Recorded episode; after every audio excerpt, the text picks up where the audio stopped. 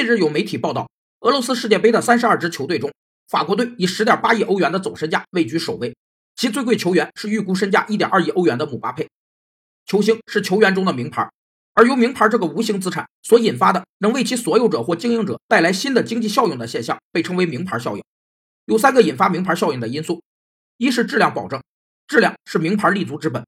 二是知名度，可强化消费者对品牌的记忆，培养品牌好感。进而激发购买欲，并产生购买行为。三是时尚效应，主要体现在新颖、便利、优质服务和环保意识。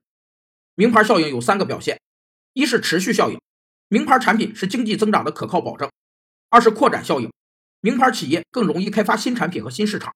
三是重组效应，以名牌企业为龙头，可有效重组企业结构和产业结构。西班牙、巴西分别以十点四亿和九点五二亿欧元位居二三位。而夺冠最大热门德国的身价为八点八五亿欧元，排名第四位。